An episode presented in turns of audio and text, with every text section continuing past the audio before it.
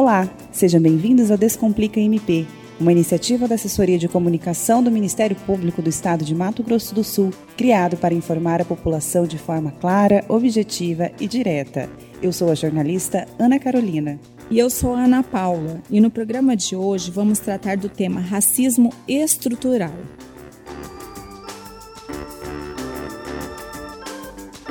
E para conversarmos sobre este assunto tão delicado e urgente, convidamos o promotor de justiça, titular da primeira Promotoria de Justiça de Coxim e coordenador adjunto do Núcleo de Promoção de Igualdade Étnico-Racial do Ministério Público do Estado do Mato Grosso do Sul, Dr. Marcos André Santana Cardoso, e o promotor de justiça e membro auxiliar do NUPIER, Douglas Silva Teixeira, titular da segunda Promotoria de Justiça de Camapuã.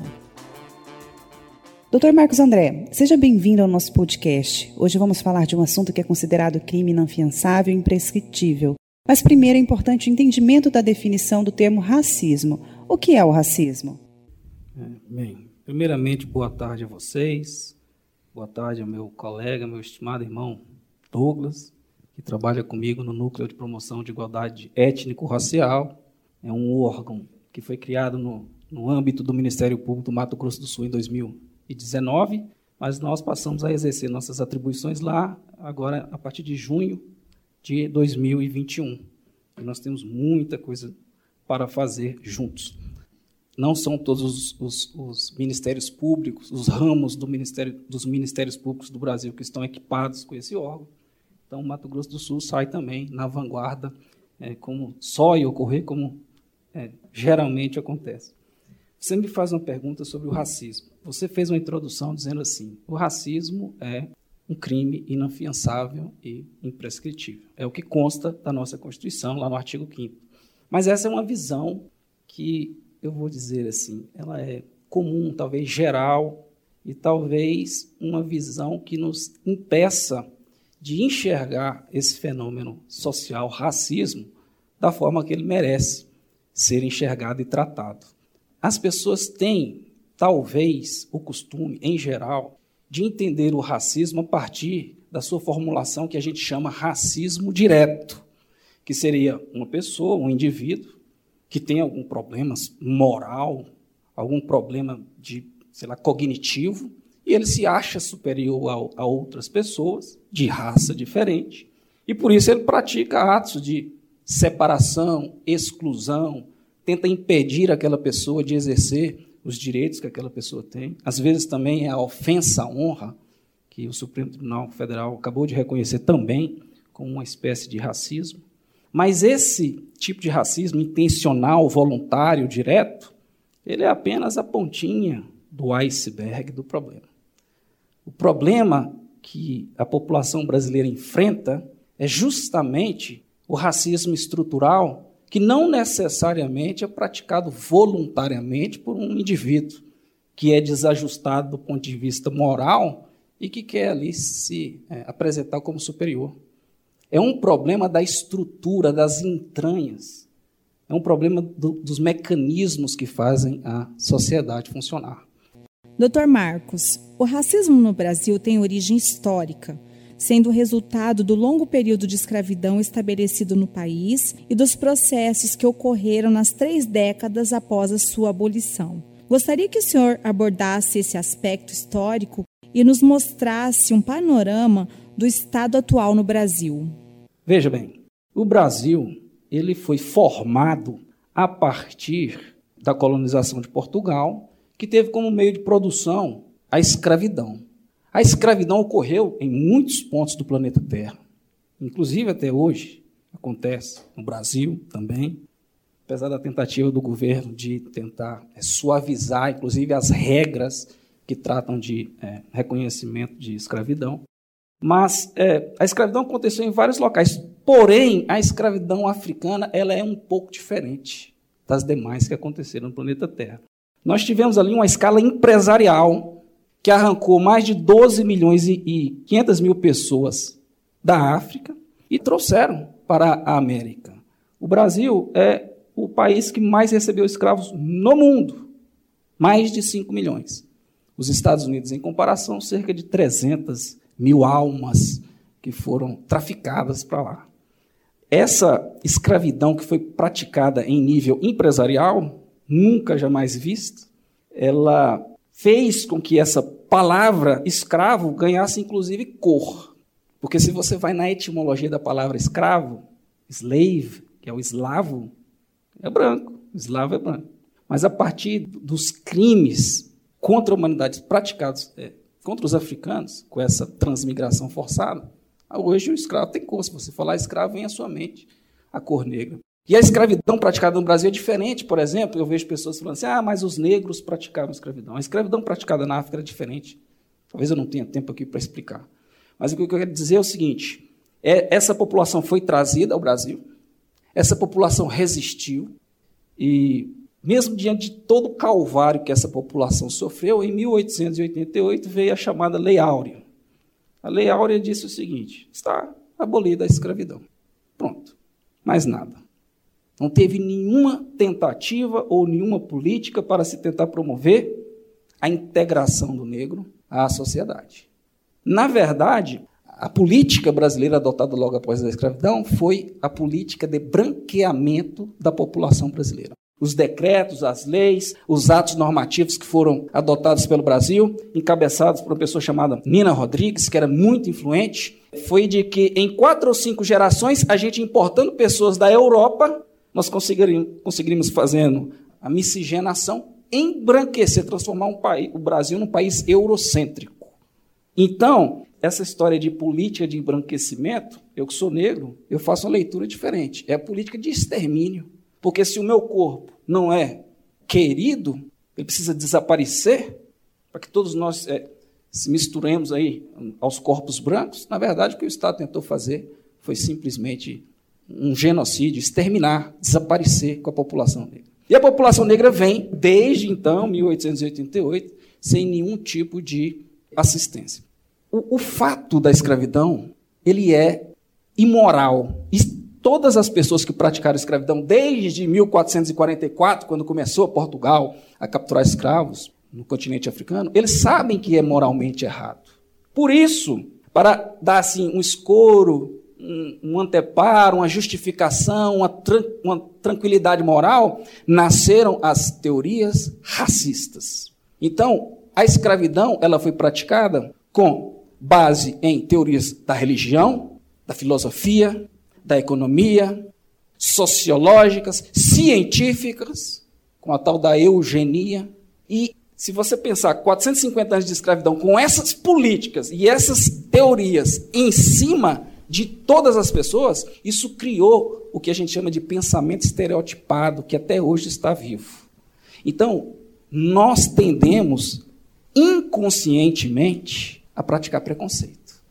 Quando a gente está exposto a um corpo negro, o nosso corpo ele responde de uma forma diferente quando ele está diante de um corpo branco.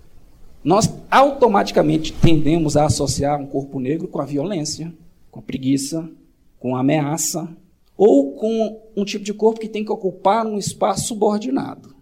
Então, esse conjunto da formação da população brasileira, com todas essas teorias racistas que tentaram justificar a escravidão, elas têm um impacto histórico até hoje, que é justamente o preconceito que existe contra os corpos negros. E esse preconceito impede a população negra de ter uma equiparação. Então, para resolver o problema do racismo, que não é só esse caso aí da pessoa que voluntariamente pratica o mal. Não. É modificar as entranhas da sociedade, principalmente no que diz respeito ao pensamento estereotipado e à cultura, porque nós precisamos pegar a população negra e equipará-la materialmente à população branca, mas também precisamos cuidar da cultura da população negra, que também é colocada como se fosse algo negativo, mal, perverso, diabólico.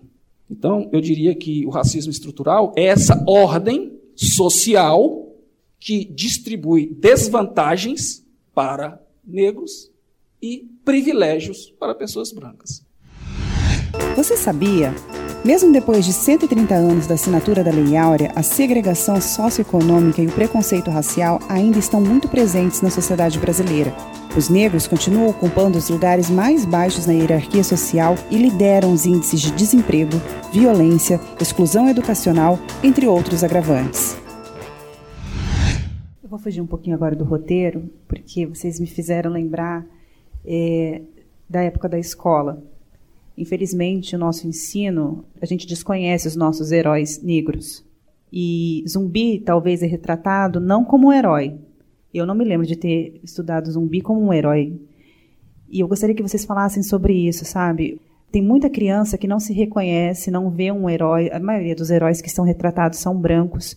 Eu gostaria que vocês mostrassem esse lado da cultura. O, o quanto isso impacta quando você não vê alguém da sua cor ou do, do, que tem a sua característica sendo retratado de uma forma heróica? Bem, é, você aborda uma questão é, crucial, importantíssima, porque esse estado de coisas que nós chamamos de racismo estrutural, ele não vai ceder, não vai ser é, modificado se nós não tivermos corpos negros em todos os espaços, nos espaços de poder, nos espaços sociais, nos espaços de integração. Nós precisamos trabalhar isso. É, existe uma legislação que foi editada no Brasil, a Lei 10.693/2003 de 2003, que determina que seja ensinado nas escolas a história e a cultura da África.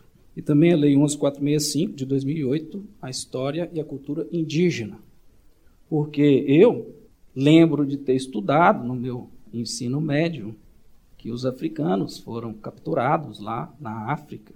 Às vezes falava-se até que Portugal nem entrava na África, o que não é verdade. Que os próprios negros lá praticavam a escravidão e entregavam. Não, não é bem assim a história.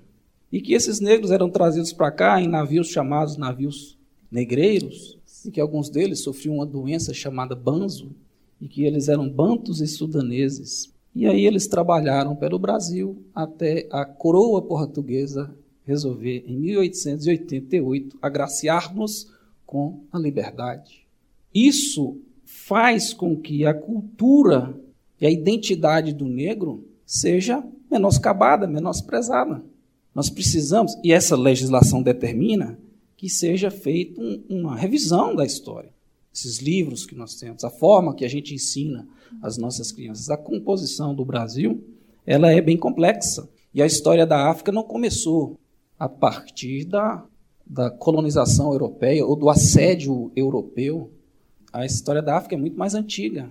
É, na Convenção de Berlim, de 1895, salvo engano, em que a Europa partilha a África todinha, e antes disso, o que houve foi uma interrupção do normal impulso de desenvolvimento da África. Nós não sabemos como seria a África hoje se ela não tivesse sido assediada. Nos vendem a, a, a, ideia de que os africanos são canibais, são violentos, são perigosos. Isso é parte daquelas ideias racistas que eu acabei de dizer. Então, não há possibilidade, não há possibilidade de nós fazermos a integração, a inclusão é do negro, sem passar pela questão da representatividade, principalmente nos espaços. Daí a necessidade da política de cotas, que nós defendemos tão arduamente. Veja bem, o, o racismo estrutural, ele oferta todo tipo de obstáculo para que o negro possa ascender socialmente. Foi publicado em agosto de 2021 uma fotografia mostrando 100% dos é, colaboradores da, da, do escritório da empresa XP no Rio Grande do Sul. Bem, aquela foto, a mim, ela parece ser uma foto que foi tirada em Oslo, sei, na Noruega, é Brasil, na Dinamarca. É Brasil, né, doutor? Pois é, não vi mulheres, pouquíssimas talvez, escondidas, pardos, nenhum. Eu vi ali homens brancos, provavelmente todos heterossexuais e nórdicos. Então, essa empresa claramente falhou em cumprir os mandamentos da Constituição, que determina que nós devemos construir uma uma sociedade que vai erradicar a pobreza e a marginalização. A racialização marginaliza. A Constituição diz que nós não podemos praticar nenhum tipo de preconceito. A Constituição diz que a ordem econômica do Brasil ela deve ser feita na base da justiça social. E nós não temos visto isso. Mas isso não é só também nos espaços é, privados, estou falando de uma empresa. Basta a gente olhar internamente. Ah, vamos olhar uma foto é, genérica dos membros do Ministério Público, do Mato Grosso do Sul, de qualquer outro, do Judiciário. Hoje eu mostrei aqui os secretários de Campo Grande. Parece muito com aquela foto da empresa XP. Então, por que, que um negro não consegue chegar a um, uma posição de ser, por exemplo, um colaborador da empresa XP? É por causa do racismo. É por causa do racismo. É praticado por causa de vilania, malvadeza, dolo? Não. É a estrutura social que nos impede, então, de ter é, essa ascensão. Então, a política de cotas ela é essencial. Ela é uma ferramenta criada justamente para poder promover uma reparação de um dano que tem impacto histórico e para forçar essa diversidade em todos os ambientes. Hoje no Brasil eh, está crescendo com muita força ideias é, neoliberais, no sentido que o Estado tem que ser diminuto, ele não tem que pôr a mão em nada, deixe as coisas acontecer pela mão invisível do mercado, o liberalismo, né? De Adam Smith. Adam Smith, que é o criador do liberalismo, que pressupõe que todos são iguais, numa comunidade de pessoas iguais e que o mercado vai regular e estabelecer a correta divisão das riquezas, ele era investidor da Royal African Company, na Inglaterra, que praticava tráfico negreiro. Então, o, o pai da liberdade, liberalismo econômico, investia em é, tráfico de escravos. Então, essa ampliação dessa ideia neoliberal, ela tende a defender muito a ideia de meritocracia. As pessoas acham que não, a questão do negro vai se resolver. Basta que o negro se esforce. Basta que ele se esforce, sabe? É, é sobre isso. Vamos falar sobre meritocracia, até para explicar para as pessoas que não é quando a gente fala em políticas públicas, quando a gente fala em cota, não é mimimi. E aí eu gostaria que vocês falassem sobre isso. É, eu me recordo que na minha faculdade, eu fiz com a Paulinha, tinha uma pessoa negra. No meu ensino médio, não tinha ninguém. Meu esposo voltou para a faculdade agora, está fazendo direito. Ele falou assim: Nossa, depois de 15 anos eu estou na faculdade e agora tem dois negros fazendo direito. Quando ele fez matemática lá em 2000, não tinha ninguém. Eu falei: Nossa, isso não é nada ainda, né? Então, eu gostaria que vocês falassem só, só sobre isso, sobre Dr. Douglas, se você se você puder falar sobre meritocracia e políticas públicas voltadas para a inserção da pessoa negra no, no ambiente de trabalho, nas escolas. Para ter uma competição justa como, como se propõe. Por isso que é necessário que, que exista cotas. É, quando a gente fala de racismo estrutural, eu tenho uma, uma, um exemplo que é bem simples. Você vá até um hotel de luxo, um hotel quatro, cinco estrelas. Olhe os hóspedes. Quantos negros você. Eu digo isso porque recentemente eu tive num hotel em que eu até comentei, falei assim, olha, acho que eu sou o único negro aqui. E depois de dois dias chegou um casal. Eu fiquei feliz, até cumprimentei eles. Mas aí você olha e fala assim: o problema não é que os hóspedes são brancos. Vai de... O problema é que, quando você encontra os negros, eles são os funcionários, eles são os garçons, eles são a, a, os cozinheiros, camareiras. E, é, e, havia muito mais negros nesses locais, ou seja, na condição de subalternos. Então, a gente, a gente faz esse teste do pescoço, olha para o lado e vê quem é que está quem é que está contigo e quem é que está te servindo, para você ver como que a, como que a igualdade ela não, ela não, não prepondera nisso.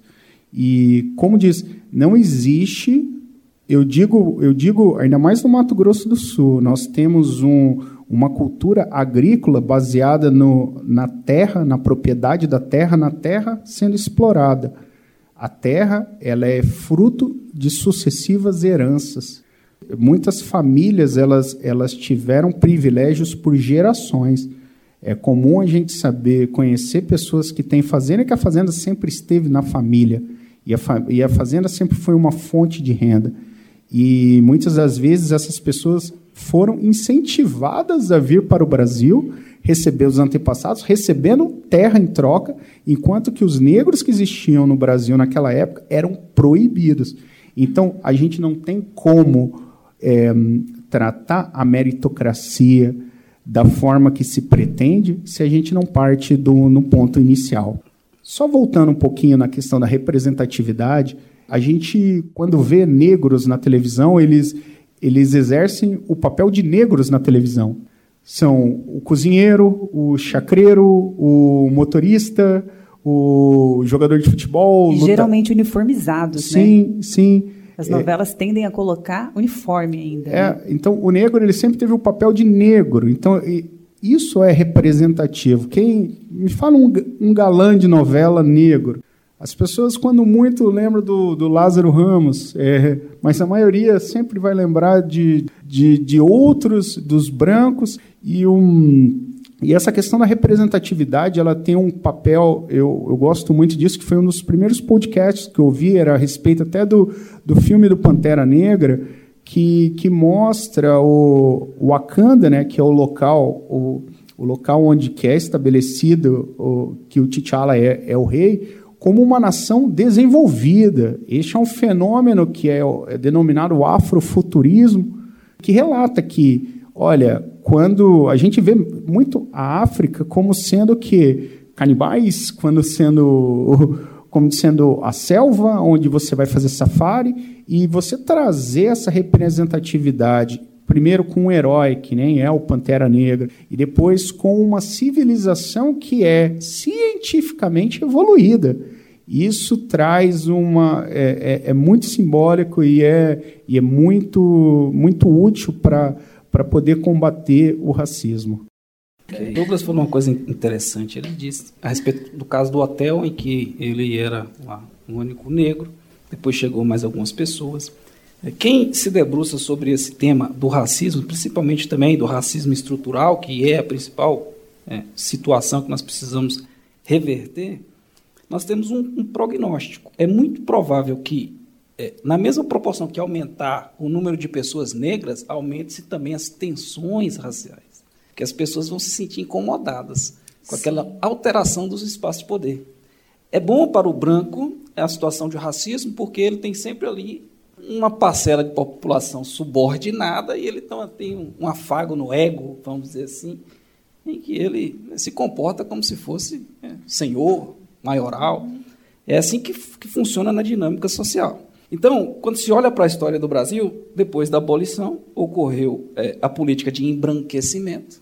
Essa política de embranquecimento, naturalmente, não funcionou, porque ela é de todo estapafúrdia. E aí é, veio na década de 30 uma obra de Gilberto Freire, é, Casa Grande e Senzala, e ali se inaugurou um novo é, discurso racial do projeto racial é, do Brasil, que é a ideia de que o Brasil é um país muito bom, as pessoas se miscigenaram, todas as pessoas estão aí misturadas e que nós temos uma, um ambiente de ampla é, democracia é, racial. Então, isso foi vendido, inclusive internacionalmente, no sentido de que o Brasil teria conseguido normalizar as relações raciais. No momento em que nos Estados Unidos, todo mundo sabe, existia lá a doutrina do separate but equal, em que os espaços eram formalmente segregados. A verdade é que o Brasil é um país muito mais racista do que os Estados Unidos. Aqui os espaços são segregados. Nós não precisamos da legislação que eles tiveram lá para segregar. Depois disso, a elite dominante, o, o, o grupo hegemônico do Brasil, que são brancos, eles é, passaram a adotar isso como se fosse, na verdade, uma grande é, é, realidade. A Unesco se interessou, porque era época de muita tensão racial no mundo, nos Estados Unidos, que é a principal potência no mundo. Mandaram para cá um estudo que ficou conhecido como é, Projeto Unesco em 1950. Um sociólogo chamado Florestan Fernandes e outros cientistas foram os responsáveis por fazer todas as pesquisas é, sociológicas e estatísticas necessárias. O que, que adveio desse estudo é de que o Brasil é um fracasso no sentido de como é que se trata as, as raças. Hoje, se você for olhar hoje, no último Atlas da Violência, você vai verificar que dos, de 100 homicídios no Brasil, 78 são negros. Mas a estrutura de racismo estrutural impõe que 80% das pessoas que morrem em confronto com a polícia sejam negros. A população negra brasileira é mais ou menos 56%, mas é 80% das pessoas que morrem em combate com a polícia. Ah, mas aí você está esquecendo o corte social. A população negra é mais, é mais pobre. Tudo bem. Se você vai aos policiais, que são todos do mesmo cargo, todos ganham a mesma coisa, todos trabalham junto na, mesma força, a maioria dos policiais são brancos. Mas quando se olha os policiais mortos, a maioria dos mortos, dos policiais que morrem trabalhando, são negros. Então essa história de meritocracia, ela vem para substituir é, essa ideia de, de democracia racial que já ruiu. Não tem como sustentar isso. Ainda hoje, as pessoas tentam sustentar, e nós que trabalhamos com promoção da igualdade racial queremos mostrar que isso aí é um mito. O professor é, Adilson José Moreira, que, é, que é, é, tem mestrado em Harvard, doutorado em Harvard, mestrado na UFMG, com um período sanduíche em Yale, com doutorado na UFMG. Não existe ninguém no Brasil que tenha uma formação tão perfeita. Ele tem mestrado, doutorado na, na melhor universidade do planeta. É, ele diz justamente que é, como essa história de meritocracia é, de, de, democracia racial já não se sustenta, o Brasil agora apoia, é, se apoia num, num, tal de humanismo racial brasileiro, numa teoria de neutralidade racial, de que todas as pessoas são iguais. Aí se fala, ah, todas as pessoas são iguais, não existe diferença entre as pessoas. Isso para quê? Para se criar um tipo de discurso que vai impedir juridicamente de se usar a raça como categoria política para eu poder fazer a reparação devida a equiparação material e a equiparação cultural e a destruição dos estereótipos e do preconceito. Então, quando eu digo que todo mundo é igual, eu estou querendo dizer que moralmente eu não posso falar assim, ó, ah, eu tenho é, cotas para negros. Proibido, porque isso iria contra o nosso ordenamento jurídico, porque moralmente todo mundo é igual, então cor não faz diferença nenhuma. É muito fácil falar que cor não, não tem diferença nenhuma quando uma parcela da população está muito bem e o resto está lá nas favelas. E lá nas favelas, quando ocorrem os problemas relacionados à violência, o Estado quer tratar mandando mais polícia. Cada vez que a violência aumenta, se manda mais polícia. Então a meritocracia ingressa nesse, nesse, essa ideia de humanismo racial, nesse, nesse avanço das políticas neoliberais, no sentido de que o negro tem que procurar a sua própria integração, se dedicar, às vezes os colegas falam, Marcos André, você é o exemplo, você chegou. Você é um exemplo de que a sociedade está tá boa, está ótima do jeito que está funcionando. Tem eu, Douglas e mais um ou dois. E só o senhor sabe que vocês passaram, né? Sim, sim. Muito provavelmente nós demos sorte, porque ninguém me atirou. Mas eu não saio de casa sem documento. Jamais. E os olhares que são dirigidos a mim são olhares de é, que são dirigidos ao corpo negro. Eu acabei de falar aqui. Ó. Algum tempo atrás, porque eu me mudei para uma outra casa, eu moro numa cidade pequena, de 30 mil habitantes, todo mundo sabe que eu sou promotor patrimônio público, de, trabalho com crimes de colarinho branco, todo mundo me conhece, porque estou lá na imprensa de vez em quando, os casos que eu mexo. É, houve um problema elétrico na minha casa, chamei um eletricista, ele chegou lá, analisou que tinha um gato, usaram, é, expressão que é utilizada para uma coisa que foi feita esquisitamente, Usaram um fio de alumínio onde não deveria ter sido. Aí ele olhou para mim e disse: Doutor, eu quero com muito respeito, tudo bem? Com muito respeito, dizer ao senhor o seguinte: foi feito serviço de preto aqui, nessa instalação elétrica. Então, é, eu abordei esse sujeito, claro, com a intensidade necessária. Ele ouviu uma palestra maior do que essa que nós estamos fazendo agora, maior do que a que nós fizemos agora um pouco antes. Acho que ele não vai reproduzir isso. Mas eu não culpo, eu não, eu não o culpo por falar isso. Isso é simplesmente uma expressão normal, involuntária, que está impregnada na sociedade, que é uma sociedade que está sob o jugo do racismo estrutural. De acordo com o Atlas da Violência de 2020, os jovens negros figuram como as principais vítimas de homicídios do país e as taxas de morte de negros apresentam forte crescimento ao longo dos anos, entre os brancos, os índices de mortalidade são muito menores quando comparados aos primeiros e, em muitos casos, apresentam redução. Apenas em 2018, para citar o exemplo mais recente, os negros, soma de pretos e pardos, segundo classificação do IBGE, representam 75,7% das vítimas de homicídios, com uma taxa de homicídios por 100 mil habitantes de 37,8. É sobre isso que a gente quer falar agora nesse bloco, e a gente já vai caminhando um pouco para o final. Eu gostaria que vocês falassem sobre os efeitos mais visíveis do racismo e sobre esses dados. Por que, que isso ainda acontece, doutor? Veja, é, o problema do racismo estrutural, que eu disse, um, uma das suas facetas mais severas é o pensamento estereotipado. Tá? Se tem a ideia que é geral, cultivada, de que o negro ele é violento. Foi passado um vídeo aqui hoje mais cedo, que foi mostrado situações normais, né? Uma pessoa negra e uma pessoa branca, na mesma situação.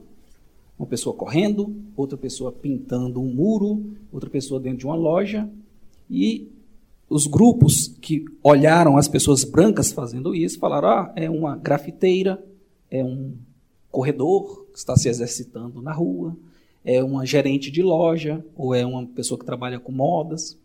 E as pessoas que foram expostas aos corpos negros, elas disseram: ah, é um segurança, um homem que estava com terno, é um é uma pessoa fugindo da polícia, um ladrão, o que estava correndo na mesma circunstância, porque as fotos foram tiradas nas mesmas circunstâncias.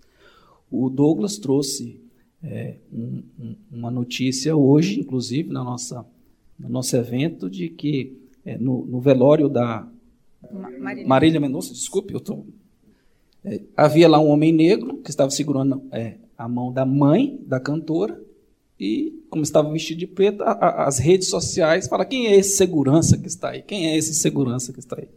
Então, e, e, esse, esse número de fatores, o racismo é, intergeracional, a questão econômica, o, o racismo estético, o racismo recreativo, que são as piadinhas, as brincadeiras. Essas piadinhas, essas brincadeiras que as pessoas falam, é mimimi, é mimimi.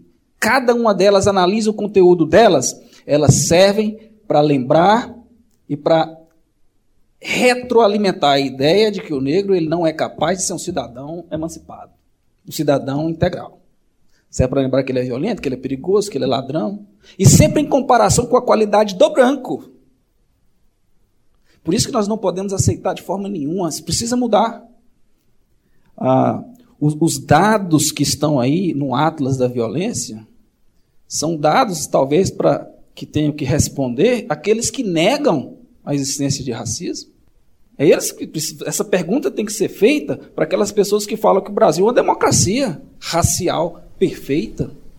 Então, parte de muitas políticas públicas que, que que precisam ser feitas e, e a gente precisa de que esses dados sejam observados. Então, quando a gente defende somente ah, uma, uma, uma meritocracia, a gente deixa de ver essas diferenças. Então, por isso que o, nós defendemos, principalmente, que a gente reconheça, sabe, pare de fazer vista grossa que racismo existe, esses dados exprimem o racismo estrutural, não só esses, são diversos indicadores que demonstram de forma inequívoca a existência um racismo estrutural e trabalhar políticas públicas de uma forma diferenciada para essa tipo de população, buscando reduzir os índices de violência e, e os demais indicadores. Qual a diferença que vocês têm como objetivo? de não ser só mais um, um núcleo, de não ser só mais uma ação. Qual é a principal razão de existir desse núcleo? Qual a mudança que, o, que vocês almejam para o futuro, trabalhando dentro desse núcleo, para que vocês vejam realmente o resultado dentro da sociedade, dentro das escolas? Qual, qual é o desejo de vocês? Fazer cumprir o Estatuto de Igualdade Social, é, é fazer a adesão dos municípios né, ao, ao, a Senapir, para que comecem a existir políticas de, de promoção de igualdade racial. Uma das nossas principais bandeiras, a gente já começou isso num, num evento com a Secretaria Nacional, né, lá na, na, na conversamos com os prefeitos que estavam lá, as equipes assistentes sociais, e basicamente o governo federal ele tem ele tem esse setor que está disposto a fazer investimentos desde que os municípios se habilitem. E o que a gente tem até o momento é que dos 79 municípios do estado, só cinco no momento fizeram se fizeram essa adesão. Então, o nosso principal trabalho, imagino que nossa agenda para 2022, né, Marcos, seja tentar fazer com que o maior número de municípios façam adesão ao, à Senapir. Sim. É, como o Douglas falou, o núcleo é novo, ele foi criado em 2019, a resolução, salvo engano, 6 de 2019. São diversas atribuições, são atribuições relativas a uma atuação é, junto aos poderes constituídos, órgãos, é, agentes políticos. Então, para estimular e é, fazer que sejam cumpridas é, políticas que promovam a integração é, racial. Tem também a possibilidade de o núcleo fornecer apoio, auxílio aos colegas de piso, aos, aos promotores que estão trabalhando nessa temática, seja com, seja com é, inquéritos civis ou ações cíveis, seja também na questão criminal, o núcleo é, tem lá a previsão dele poder trabalhar, inclusive, na investigação, na denúncia, na instrução, é, nas audiências dos delitos envolvendo a questão étnico-racial. Nós sentamos, fizemos várias reuniões e nós é, criamos um plano de atuação, como o Douglas disse, que vai tentar é, cumprir todas as atribuições. O problema é que ah, nós ainda temos é, alguma dificuldade do ponto de vista humano. Né? Nossos recursos é, humanos eles ainda são um pouco, é, talvez, é, insuficientes por, por, tanto de atribuições que nós temos e que temos que cumprir. Mas o planejamento é justamente serve para isso, para você fazer encaixar é, as suas atribuições, os seus planos, os resultados que você pretende ter dentro da sua força de trabalho. Então é isso que nós fizemos.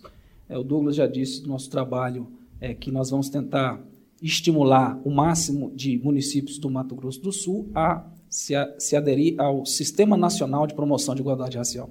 Existia no Brasil o Ministério da Igualdade Racial, depois, é, com a, a, a, vinda do novo governo, houve um, alguns cortes, né, a diminuição de ministérios, e hoje esse ministério está é, figurando no governo federal como se fosse uma secretaria. Então, é a Secretaria Nacional de Promoção de Igualdade Racial, ela está no Ministério da Família, da Mulher e dos Direitos Humanos.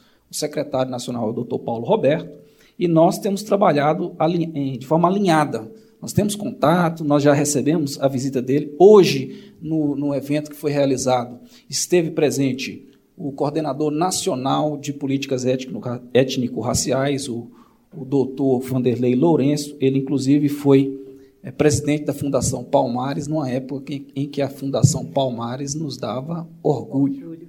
É, todas as nossas ações, então, e isso são eles que nos dizem, serve de muita inspiração e talvez até de modelo para ser exportado e aplicado a nível é, nacional. É, além disso, nós temos diversas, diversas outra, outra, outras é, atividades planejadas. Por exemplo, nós queremos estimular e requerer a realização do censo etnográfico, porque nós precisamos ter um diagnóstico claro da questão racial dentro do Ministério Público do Estado do Mato Grosso do Sul, seja referente aos aos membros e também aos, aos servidores e, e, colaboradores do Ministério Público. Porque sem esses dados a gente fica difícil de é, justificar alguma determinada política. Nós queremos trabalhar, como Douglas também disse, na questão do, da, do cumprimento efetivo das leis que determinam o ensino da cultura e da história da África e, do, da, e do, das populações indígenas. Inclusive, a Sinapi está tentando junto com a Unilab, eu acho que é a Universidade é, Lusofônica Afro-Brasileira, que fica no Ceará. Criar um curso de bacharelado né, próprio para que o profissional seja formado e possa é, ensinar esses dados. Porque a lei está aí mandando ensinar. E cadê o profissional que entende desse assunto? Porque vai tempo para você formar esses quadros. Enquanto isso, nós estamos aí sofrendo. Nós queremos trabalhar a questão de cotas, nós queremos verificar se é possível aprimorar sugerir né, o aprimoramento da nossa legislação interna no que diz respeito aos concursos. Nós temos é, a possibilidade também, e já fizemos isso algumas vezes, de promover a escutativa. Toda vez que nós temos a notícia de que ocorreu um caso relacionado ao racismo, a gente é, procura ir atrás, ouvir a pessoa, dar a assistência devida e monitorar como os órgãos públicos estão processando aquela, aquela, aquele caso, aquela situação. E tem muitas outras atividades, eu de cabeça confesso que eu não vou é, recordar, não tenho as mãos aqui o meu planejamento, mas é, nós temos muitas, muitas e o órgão é permanente, então são, são, são 450 anos de, de, de, de teorias racistas, nós temos aí seis meses, três meses, quatro meses, é, mas nós esperamos colher os frutos. O, mais importante de quem trabalha nessa área que nós trabalhamos é uma área difícil, é uma área sensível. A gente sofre é, críticas às vezes, porque temos algum determinado posicionamento e esses posicionamentos às vezes eles voltam em, forma, em formas de rótulos. É, o ser humano ele tem o costume de querer resolver questões complexas da forma mais simplificada possível. Eu chamo isso é de atalho heurístico. O cérebro ele quer, ele gosta de ter respostas simples. Aí se fala assim, ah, o preço da gasolina está muito alto. Aí é o, é o ICMS. Isso é uma resposta simples. E o ser humano gosta disso. Ah, problema do racismo no Brasil, isso não existe. Quem foi o próprio negro que praticou a escravidão. Isso é uma resposta heurística. Tem, sim, aqueles que falam ainda, ah. cota, a, a, cota já é racismo. Exatamente. É. Então, o, o, fenômeno ele é muito complexo. Até mesmo dentro da população negra, nós temos aqui o que eles chamam de colorismo, que são efeitos do racismo estrutural dentro da própria né, população negra, em que o negro mais claro ele tem uma abordagem segregatória contra o negro mais escuro. E nós não podemos condenar ninguém por causa disso, porque eu disse que o racismo estrutural ele nos afeta inconscientemente. Nós não vamos resolver o problema do racismo com o instinto de raiva, de exclusão, de simplicidade. Ah, todo mundo é igual, não precisa fazer nada. Não, nós vamos ter que usar a maior capacidade que nós temos, essa revolução cognitiva que aconteceu com o Homo sapiens, e resistir e trabalhar para que haja a, a, o conteúdo do direito da transformação. Todo mundo que faz concurso para Ministério Público, Douglas sabe disso, nós somos é, chamados a falar sobre a capacidade transformativa do direito, a obrigação de um Ministério Público transformar a sociedade de acordo com os valores e princípios da Constituição. Mas hoje se cresceu muito a ideia de conservadorismo, no sentido de que nós devemos intervir o mínimo possível, deixa a sociedade viver o que ela é. Bem, nós que trabalhamos com igualdade racial sabemos que fazer isso não resolve. Então nós precisamos usar todo o poder transformador do direito e sempre revisando. Se nós praticarmos alguma, algo que está errado, alguma política que está errada, nós podemos revisá-la, nós podemos é, reorganizar. É um, é, um, é, um, é, um, é um estado de permanente crítica e permanente reformulação. Aprendizado. Aprendizado. Até que a gente tenha, veja no mundo a, a alforria e a liberdade para todas as pessoas que integram a população negra. Esses dias eu vi o, professor Silvio de Almeida falando é, a, a, a solução para o racismo é para ontem, porque não dá mais para né, deixar para o futuro. Mas eu gostaria muito de agradecer a presença dos senhores aqui, este assunto que é tão sensível, mas ao mesmo tempo que é tão urgente, que precisa ser falado diariamente. Então é isso, pessoal. Hoje abordamos o tema do racismo estrutural no Brasil e suas consequências e como o MPMS tem atuado para combater o crime no estado de Mato Grosso do Sul. Obrigada, Dr. Marcos André, Dr. Douglas, pelos seus esclarecimentos à sociedade. Pessoal, eu me despeço, mas se você quiser saber mais informações sobre o tema, procure o Ministério Público Estadual da sua cidade ou pelo canal da ouvidoria pelo telefone 127. Até a próxima!